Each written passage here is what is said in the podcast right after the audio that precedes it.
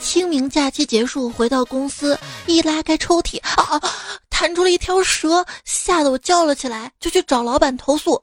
老板冷笑道：“说，彩彩，你多久没有打开抽屉了？这蛇是我四月一号放进去的玩具蛇。”这反射弧有点长啊！手机边间，你还好吗？还在假期的反射当中吗？欢迎你来收听，不知道平行时空会不会有这样好节目的段子来了。我是，就算你的同龄人都抛弃你，我也不会抛弃抛抛抛弃，我也不会抛弃你的主播彩彩。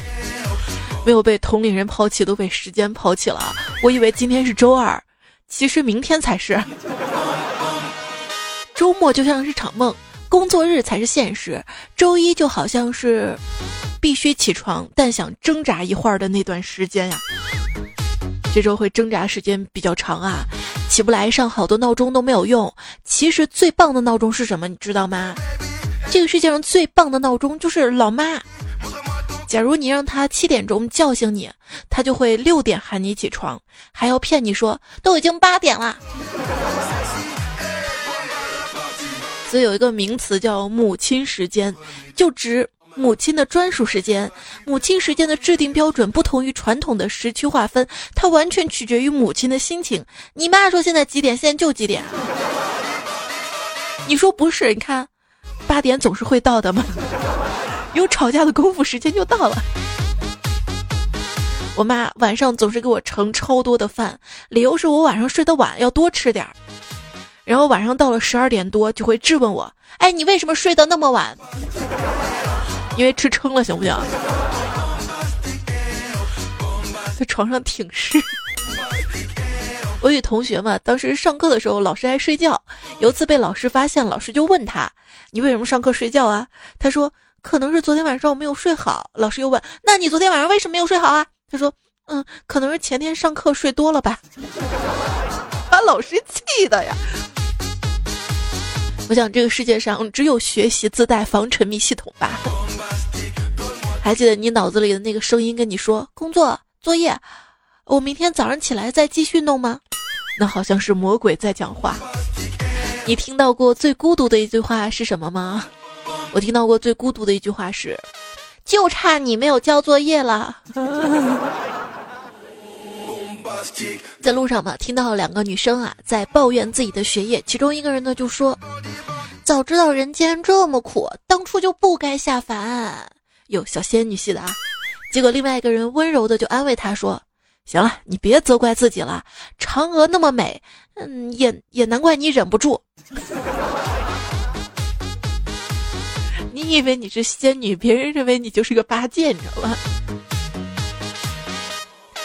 看着他们聊天啊，就好怀念自己大学读书的日子，好怀念在大学读书的日子。这句话仔细去想，它的原意应该是：打游戏打到昏天黑地，又天么不用工作赚钱，太爽了。好好学习，天天向上。等你上了大学，就会发现，初中、高中时是又聪明又懒。上了大学就只剩下懒了。最近呢，遇到了一位比较懒的奇葩，不知道你听说没有啊？就是在丽江乞讨的一位红衣姑娘。她乞讨的时候，面前放了一个牌子嘛，就写的是“我貌美如花，不想上班，因此来乞讨”。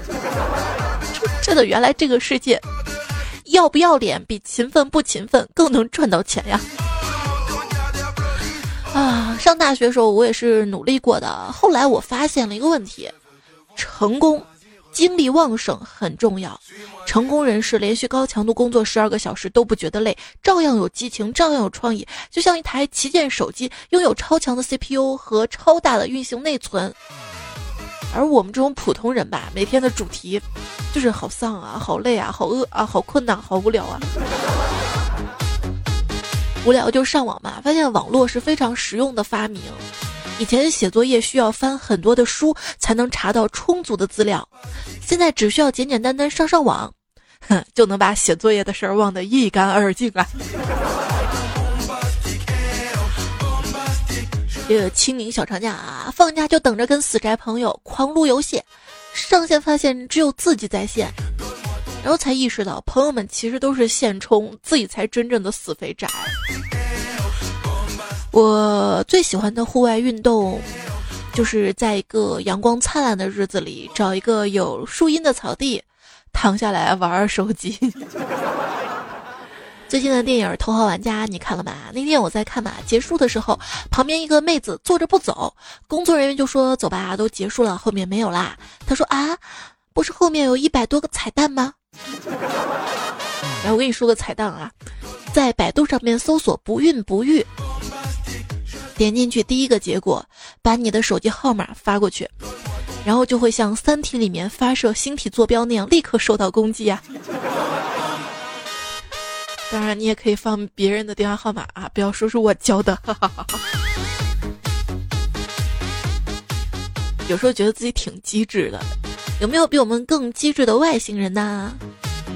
我觉得应该有，他们存在的证据就是，他们还没有联系我们呀。有一天啊，一群星球在一起开会，应该是聊天吧啊，聊天。土星呢就说了啊，我有六十二颗卫星，牛吧？木星就说了，我六十三颗，比你多一颗哎。水星说什么是卫星？金星说，我也不知道。地球沉默不语，对着手指比划。火星就说了，地球你在干嘛呀？虽然我们就一两颗卫星，你不用自卑的。然后地球就说了，不是，我还在数。你看，月亮，东方红一号，风云二号。然后大家又异口同声的说。地球不带你这样的，你这是作弊。好像在二零二二年吧，有一颗环绕地球，算不算卫星吧？应该叫豪华太空酒店极光空间站，预计在二零二二年开业，一次最多接待六名客人。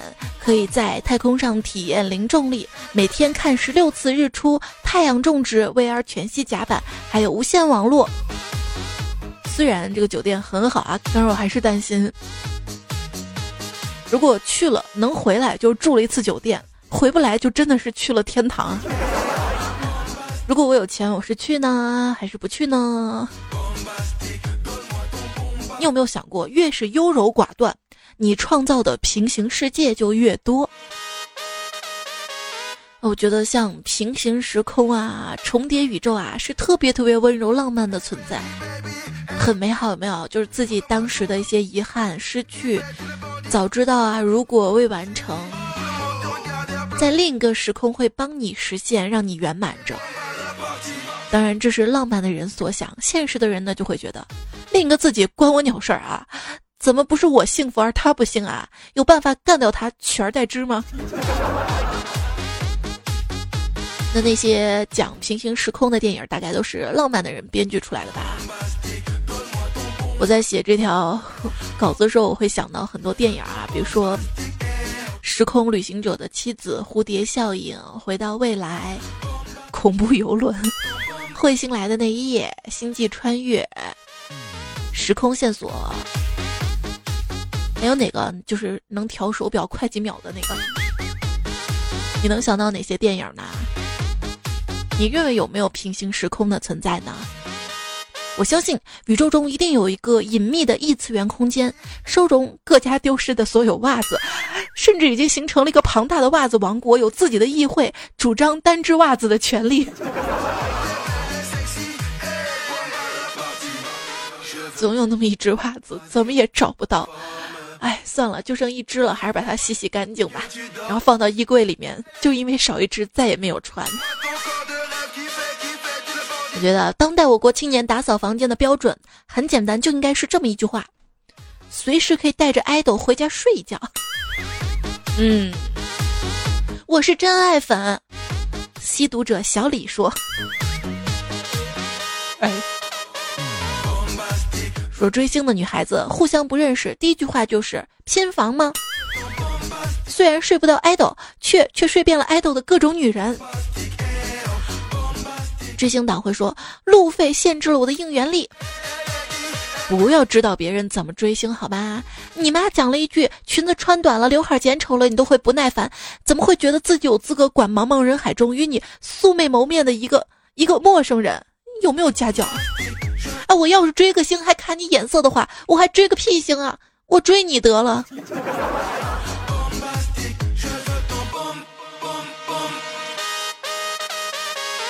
你说，假如偶像团体们一起蹲坑，会不会也要抢 C 位呀？刀光一闪，刀已飞入他的咽喉，没人看到小李飞刀是如何出手的。白晓生双眼怒突，脸上充满惊恐和疑惑。不，不可能！你的刀刀到底是哪儿发出来的？李寻欢笑道：“哈哈哈哈哈！虽然你封住了我上下左右四个方位，却忽略了中间位。”白晓生喃喃道：“我我错了，我无所不知，无所不晓，竟不知 C 位出刀是如此牛叉呀！”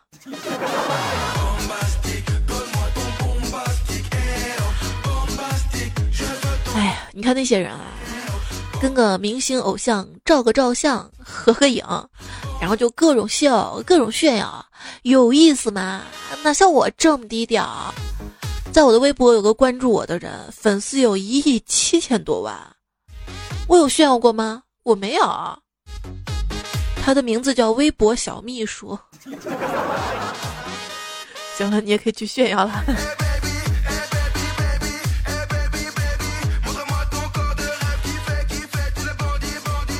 有一条微博说：“致有一百名以上粉丝的您，玩了一段时间社交媒体后，会有数百甚至上千名的关注者吧？所以您发布的内容影响力就如同校长在全校学生面前讲话一般。简而言之，就是大家各玩各的，也没人在乎你在鬼扯什么。所以，请安心继续你的表演吧。你别让校长看见啊！”你会发现，微博上凡是很久不活跃的好友，最终都会关注一堆十八线的明星，所谓的官方盗号吧。最近不是说微博的日活下降了吗？其实还是出在运营的问题上了。好好运营还是可以改观的，呃，比如说可以搞上一套吃鸡模式的玩法。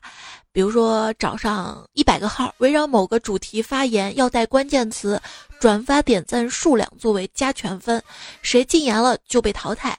每隔一天开始缩圈，不断的提升关键词的敏感度，最后活下来的人吃鸡。别说最近微博的日活不行了，微信也不行了，微信公众号，啊，我建议微信公众号出这么一个功能。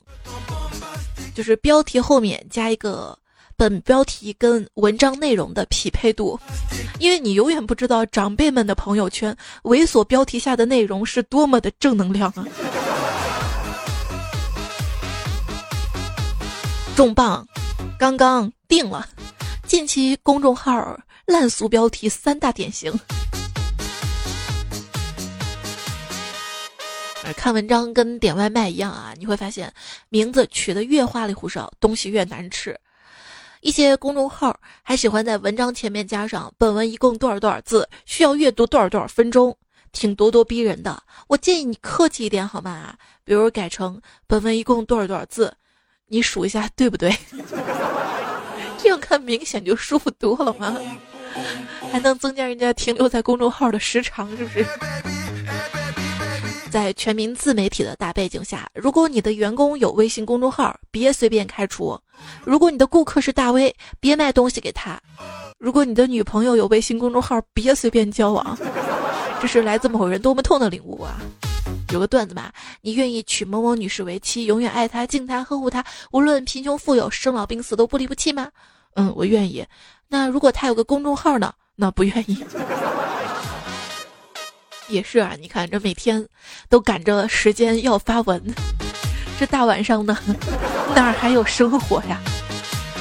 每天回留言就是最多的聊天了，哪还有时间去通过交友软件聊骚别的小哥哥呀？自己写稿子的时候，很能体会到那种装作很有格调的种种恶俗技巧。比如正常来说可以讲，请勿在洗手间抽烟。装作很有格调的服务商呢，就会说，请您不要在对盥洗室设施进行使用的同时点燃香烟。而我本来可以写总而言之的，为了凑字数，我都写成了为总结上面所提到的多种来自不同领域的意见。哎，大家可以 get 起来啊，各位学生朋友们哈，你们写作文凑字字数的时候就可以把总而言之凑字数凑成为总结上面所提到多种来自不同领域的意见。作为一个写作爱好者，每天写三千字的文章，无论什么选题，只要能写下去，随便写，即便没有读者，遭到别人的误解，坚持下去。相信我，总有一天你会发现，天赋比勤劳更重要的。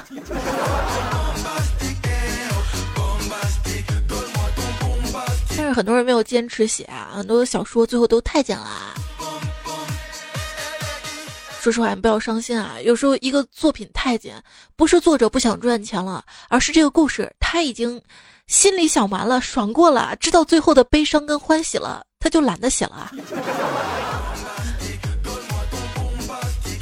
在经过一场激烈的争论之后，作家对厨师说：“你从来没有从事过写作，因此你无权对这本书提出批评。”厨师反驳道：“岂有此理！”我这辈子没下过一个蛋，可是我能尝出炒鸡蛋的味道。母鸡行啊。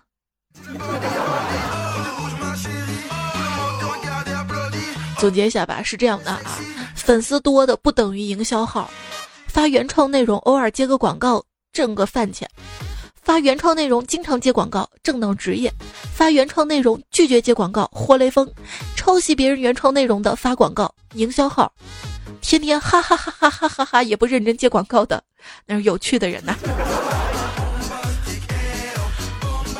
不是现在有些情感营销号，真的是传播的爱情观怎么不对了？他传播的就是爱情，就是满足我的虚荣心，实现我的妄念跟欲望，让我饭来张口，让我能够不劳而获。然而我不需要做什么，因为因为你爱我呀。有些人，你看他一本正经的在传播一些，但是传播的东西他不对啊，他不是正能量啊，对不对？有人就说了，我想去女德班做一个分享大会，就告诉所有人自己原本得了抑郁症，自从参加了女德教育之后啊，居然知道了三经一读，于是每天尝试着去死一死，最后发现原来欲仙欲死的生活多么的美好啊！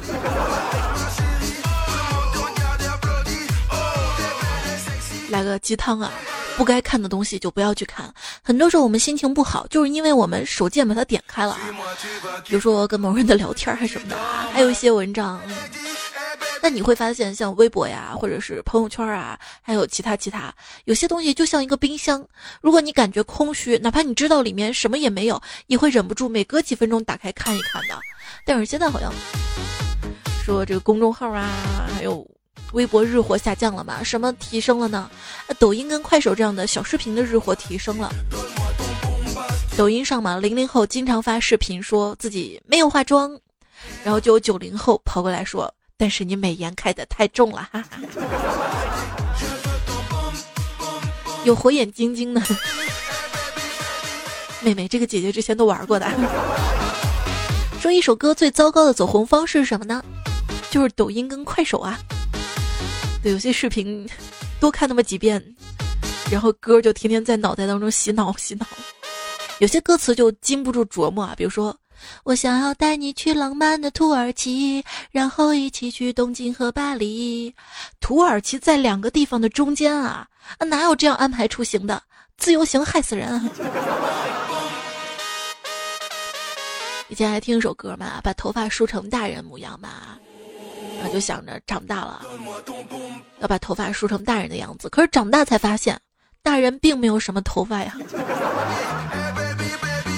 面试的前一天，我去理发店找托尼老师，我说：“托尼老师呀，你给我理一个成熟点的发型吧。”托尼老师表示 “no problem”，然后把我的头发中间给剃光了。是，最终还是显得成熟哈。以前吧，唱把头发梳成大人的模样，我现在只想唱，我不想，我不想，不想长大，长大后头上没一头发。头发说：“别动，我打劫。七十五岁的张大妈要跟七十五岁的李大爷离婚，大家纷纷对李大爷说：“你的同龄人正在抛弃你。”其实真的不需要恐慌啊！溥仪三岁登基，你的同龄人正在抛弃你；哪吒七岁闹海，你的同龄人正在抛弃你；奶茶妹妹二十三岁身价百亿，你的同龄人正在抛弃你；扎克伯格三十四岁身价四千亿，你的同龄人正在抛弃你。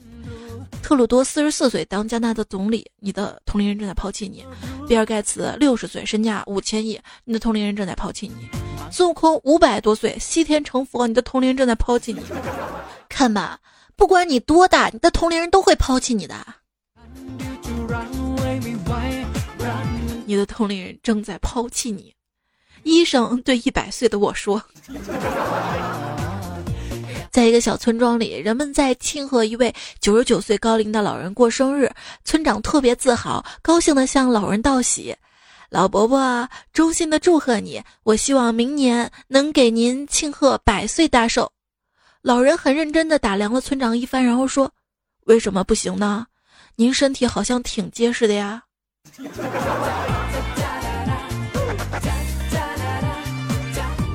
有三个百岁寿星接受记者的采访，让三位寿星说一说他们长寿之道。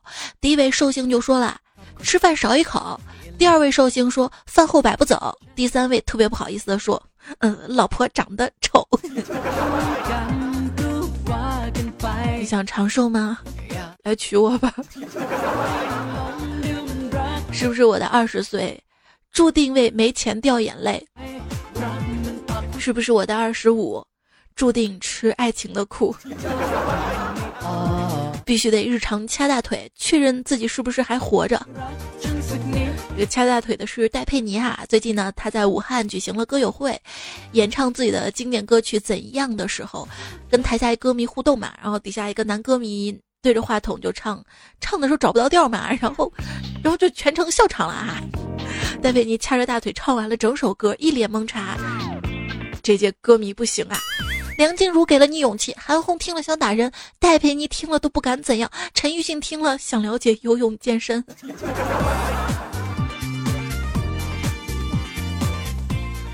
这有一些歌啊，听多了一两句歌词就会在脑海当中洗脑，有时候就会成了我们我们人生当中提问的一些问题。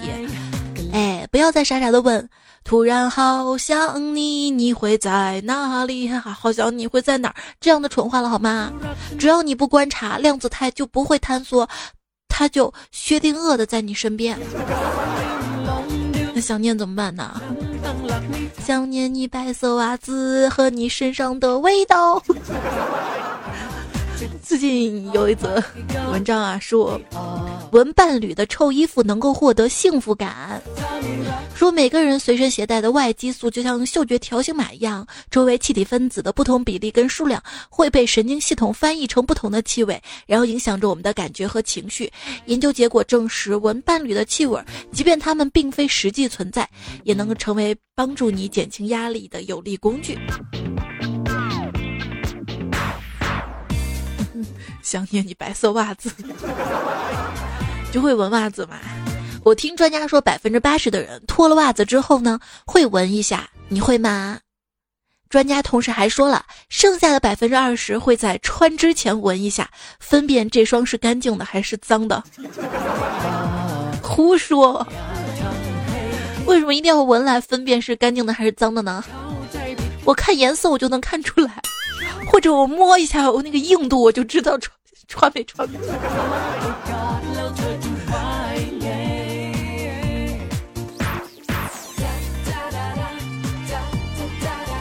问杨丞琳的脸上有一颗痣，那么李荣浩跟罗志祥谁可以瞧呢？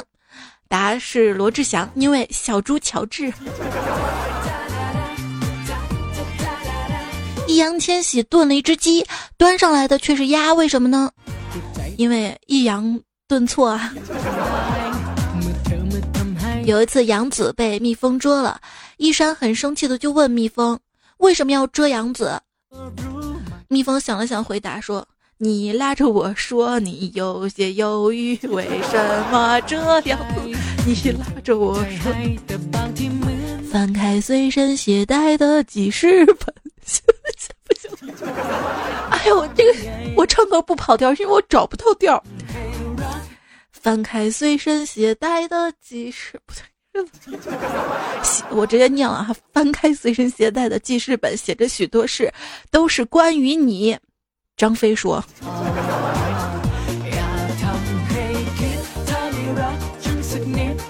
有一天，李逍遥看到赵灵儿在那儿发呆，就上前去问：“灵儿，灵儿，你在想谁呢？”灵儿说：“我在想叮当啊。”灵儿想叮当，噔噔噔噔噔。有一天，冰箱跟冰淇淋分手了，冰淇淋就离开了冰箱。走着走着，冰淇淋浑身湿透了，就要跟冰箱和好。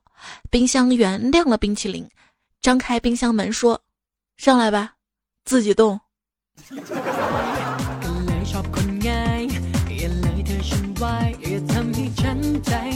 说从前啊，有一个有钱的父亲嘛，他有三个儿子，大儿子跟二儿子都很不孝顺，相继被父亲赶出了家门。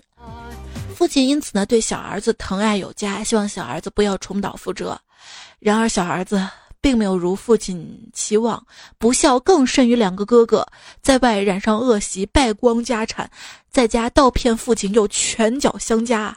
这小儿子啊，越走越偏，最终走向了自我毁灭一途，葬送了生命。父亲于是感叹道：“这篇笑点在哪里？”冷不冷？冷不冷？最近出太阳，太阳底下晒晒就热了。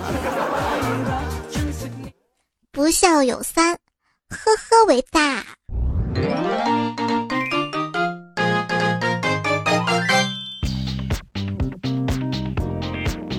地图上面有一块区域被绘成了黑色，却没有任何注解。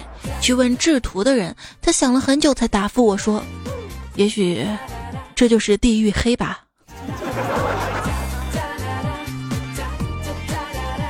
经过跟朋友的一番研究，发现想让一些外来称呼显得本土化，在名字前面加一个大就行了。举点例子啊，蜘蛛大侠、钢铁大侠、美国大队长、蚁大人、鹰大眼。黑大寡妇、银河护卫大队、蝙蝠大侠、闪电大侠、绿箭大侠、钢铁大侠、哈利波特大。伏地魔就像是十几岁的女孩子，她有个小盒子、一个杯子、一本日记、一个喜欢的宠物、一个头饰、一个戒指，还痴迷于一个十几岁的男孩。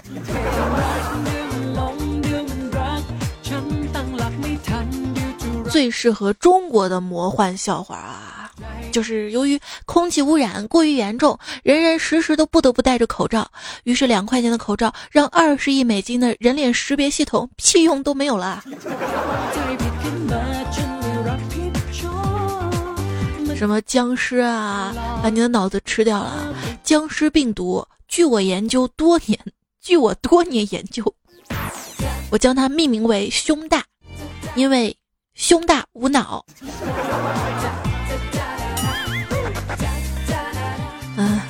别的女孩是胸大，我是熊二。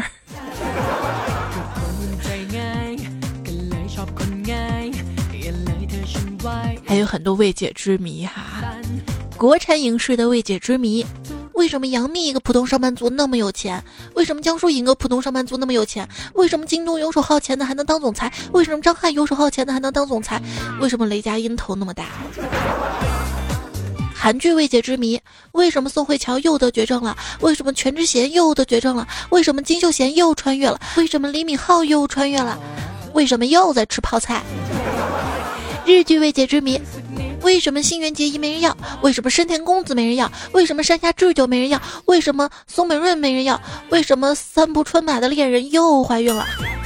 美剧未解之谜：为什么男一跟女二突然睡了？为什么女一跟男二突然睡了？为什么男三跟女四突然睡了？为什么女三跟男四突然睡了？为什么女一跟女二突然睡了？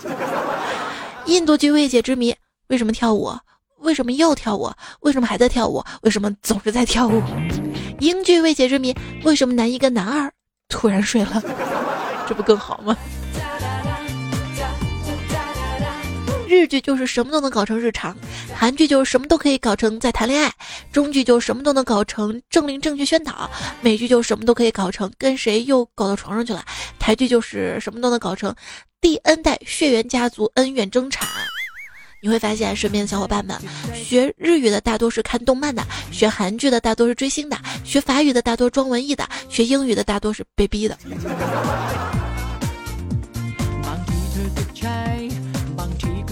看了一部电影，从头到尾只有六个人一动不动叠罗汉站着，原来这是一部谍战片呀。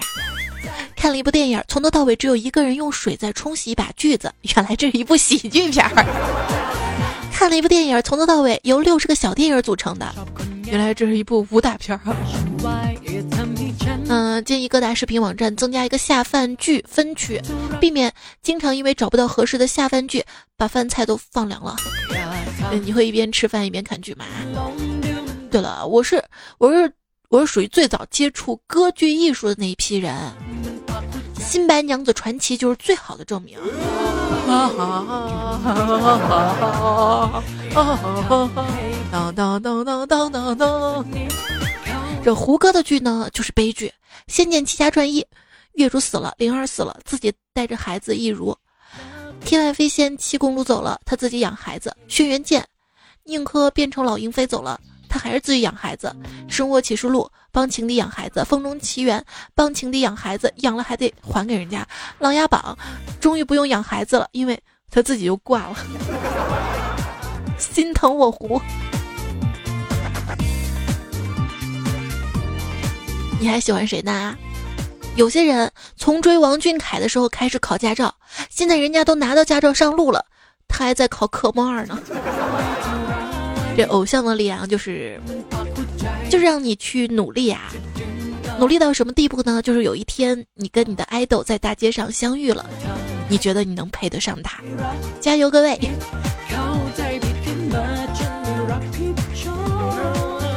小声说，做人如果做不到体面，也要整整洁洁的出门见人，做到表里如一。就像我看到这双鞋买来穿半年了，没洗过，还靓丽如新，谁会在意？我的袜子半个月没洗了，是不是？那鞋按道理应该也内部蹭脏了吧？谁在你面前都不要低头啊，因为鞋会臭。还有朋友说，之前不是特别理解日本为什么那么多死宅，直到去了之后，终于找到原因了。日本的泡面太好吃了。我们的方便自助火锅不好吃吗？啊！迷茫的说，夜一点我辗转难眠，我还是可以见到他，所以这不算传统意义上的离别，但我已再没有办法跟他交流的勇气，在我内心深处，我已经永远无法跟他接触，忘记了第一次的相遇，忘记了相处多久，我们相依相伴，不离不弃，但是生活的压力，物质的需求。精神的信仰，我们不得不分开了。依稀还记得你的温存，不得已而释怀吧。再见了，亲爱的。康师傅红烧牛肉面，我已经吃不起了。现在不是流行吃什么豚骨拉面？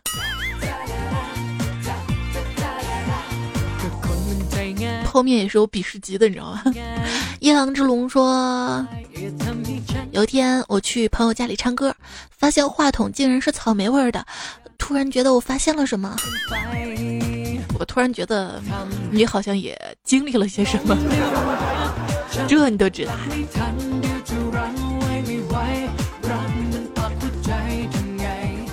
西烟哥在有期节目留言说，《红海行动》算是国产佳片了，不吹不黑。然后就有朋友说啦，陆军有战狼，海军有红海。police 有湄公河，检察院有人民名义。现在想来想去，空军真惨。不过空军吧，想来想去还是有好作品的，比如说《炊事班的故事》。听说有个二五零盗取别人用户账号跟视频，自己还报了幺幺零，加起来也许这就是三六零吧。橘子酱说：“我长不高的原因是因为。”我很迷你，哎呀呀，这句话可以撩哈，可以撩起来啊！老知味说，周末午后春意盎然，阳光明媚，和风习习。我开着自家的敞篷车去兜风，游走在和煦的春风里，沐浴在温暖的阳光下，伴随着舒缓而有节奏的发动机轰鸣声，那感觉简直不要太爽了。可是就在我流连忘返、惬意连绵之际，只见路边有交警朝我摆手，让我停下，并对我说：“你好，请注意交通安全，拖拉机不能进入市区。”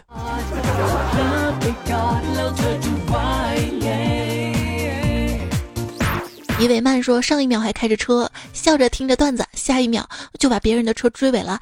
你说我现在该哭还是笑呢？不说了，我去报保险。这个梗一定要读，一万多一条呢。我好像在哪儿见过你这个段子。” 城市的微说，仔仔一四年就开始收听你的节目啦，一直都默默支持你听你的节目，没有发过评论。今天一个人来到另外一个陌生的城市工作，感觉被别人遗忘了。刚给老爸老妈打完电话，就想起你了，还好有你。也谢谢有你温暖的留言。呆咪咪说：“真的吗？我真的是沙发吗？我才最近身体刚好，切不可太劳累。我是默默支持你，从一四年就开始听你的呆咪咪，爱你。那这么多从一四年开始听我节目的段友哈，这说明什么呢？这说明，嗯，现在没有新粉了吗？哎，有没有才听节目的朋友可以留言冒个泡哈？在喜马拉雅平台上面搜索专辑段子来了，然后订阅。”就可以每次收听到我的节目。另外呢，在我的微信公众号，微信右上角的添加好友选择，选择公众号，然后搜“彩彩”，才是“采访彩”，搜到加关注，也可以收到我发的其他有意思的内容啊。记得新朋友冒个泡，冒个泡哈。王磊友说：“只要心中有彩彩，无需次次前一百，每次打开先点赞，彩彩自然看得见。”就是大家也可以多多帮忙点点赞，然后帮忙宣传宣传节目，非常非常感谢，非常感谢。像这位段友就值得表扬，他的昵称就叫我是卖芒果的，一边卖芒果一边播段子来了。他说有一次一个人来买芒果，说着说着手机就响了，铃声就是嗨，手机边亲你还好吗？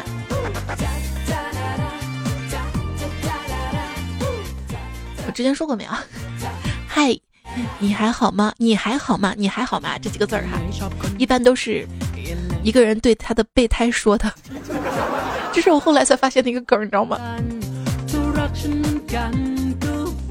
就是因为备胎嘛，不会天天去聊天吧？但还备着哈，隔久了啊，好像还有这么一个人问候一下吧，然后就问你还好吗？扎心，你知道吗？多扎心。时空音说有种段子叫怎么只有我不知道，有种笔记叫过期再补，有种情怀叫不懂就装，有种人叫事不关己求忽略，有种工作叫直到棺材也干不完，有种脾气叫等我退休再找你，有种生活叫吃了睡睡了吃，有种正能量叫委屈了自己成全别人，有种游戏叫真 TM 想砸手机，有种回复叫此处略去千万字哈。昵称我的个神呐！他说，前段时间公司处于低迷期，整个人都很迷茫，不知道何去何从，也一直没有听你的段子。最近好啦，又开始听啦，感觉好亲切呀，像家人一样，有种回家的感觉，心里软软的。感谢有你。还有个问题啊，怎么听你直播呢？我都是听你路过之后再听的。一般直播呢会有通知的哈，比如说在提前一期段子来节目啊，或者在我的微信公众号。那为了不让你错过我的直播，我决定不直播了。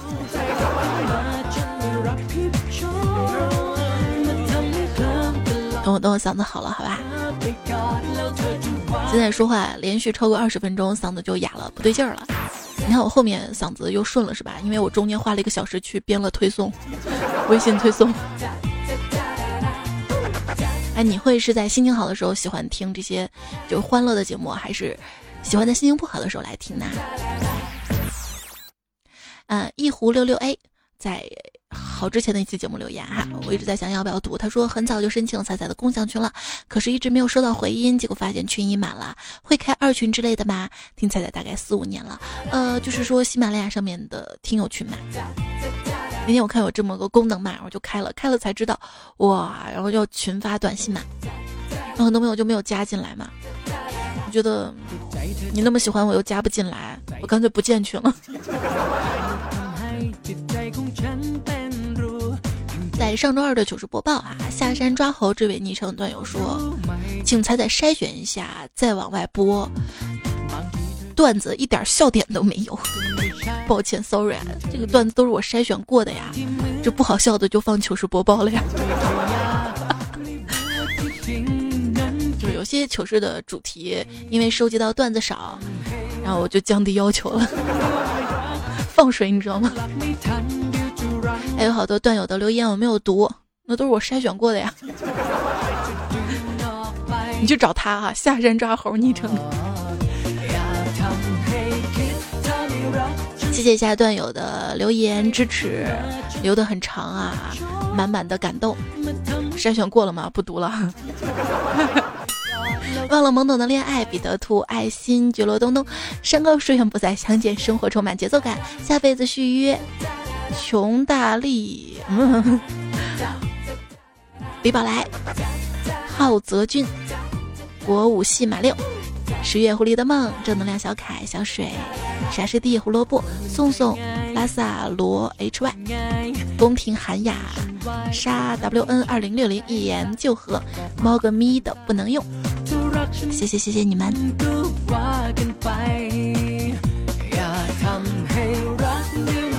今天的节目就告一段落了，好不好？也谢谢所有提供段子的段子原作者们。带头跟大朋友马个记，二道出过去。阿杜，蓝色风景盖，圣德太子的威严，英式名校百科，不二 no 评委的小爱美学吐槽，江南三女里银教授，不止马优飘，我家的一言，于爷，怼怼上华英，Mr 牛，兔家帮三当长老，南宫问一，曹玉，野食色，小香香长。小白兔爱萝卜，这个名单是有这期的，还有上一期节目的。好啦，今天节目就告一段落啦，就假装今天是周一嘛，后面日子还好过一些哈。没说完啦哈，明天糗事播报我们再会啦，拜拜拜拜。现在还在养蛙儿子的人，都是长情的人，可以托付终身。